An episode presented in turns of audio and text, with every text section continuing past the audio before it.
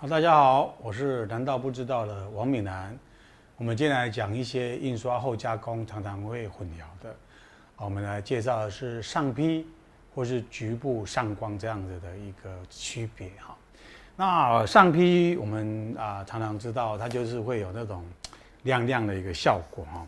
其他那个坯就是 OPP 呃一个材料 OPP 膜，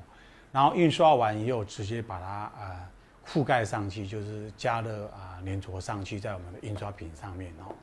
当然你今天选的亮膜的话，它大概就是整本书亮亮的，我们称为亮坯啊亮坯。如果今天啊选的雾膜的话，那大概它就是啊雾面的一种呃比较啊质感比较好的，那大陆称为哑光哦哑膜哑膜效果。那其实这样子的一个上坯啊，它有一个好处就是减少印刷品的一些那种耗损啊、磨损啊，哦，那尤其在一些包装盒啊、彩盒上面，它其实有点点防水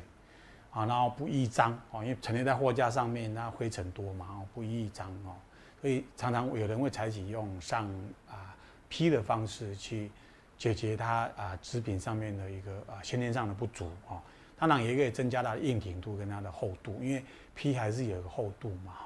那当然这些坯都上完的时候是整本都覆盖，哦，整本都覆盖。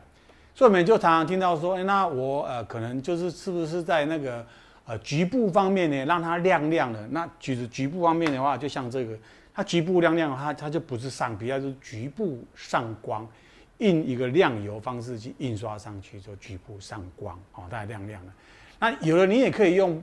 呃，一般比较粗糙的磨造纸啊、牛皮纸去做印刷后，然后啊，不要再上雾面坯，局部在上面印亮光，其实它的亮跟本身纸质的雾就会极度的一种对比，这也是一种呃局部上光的呃常用的一个手法。好，我今天介绍到这边。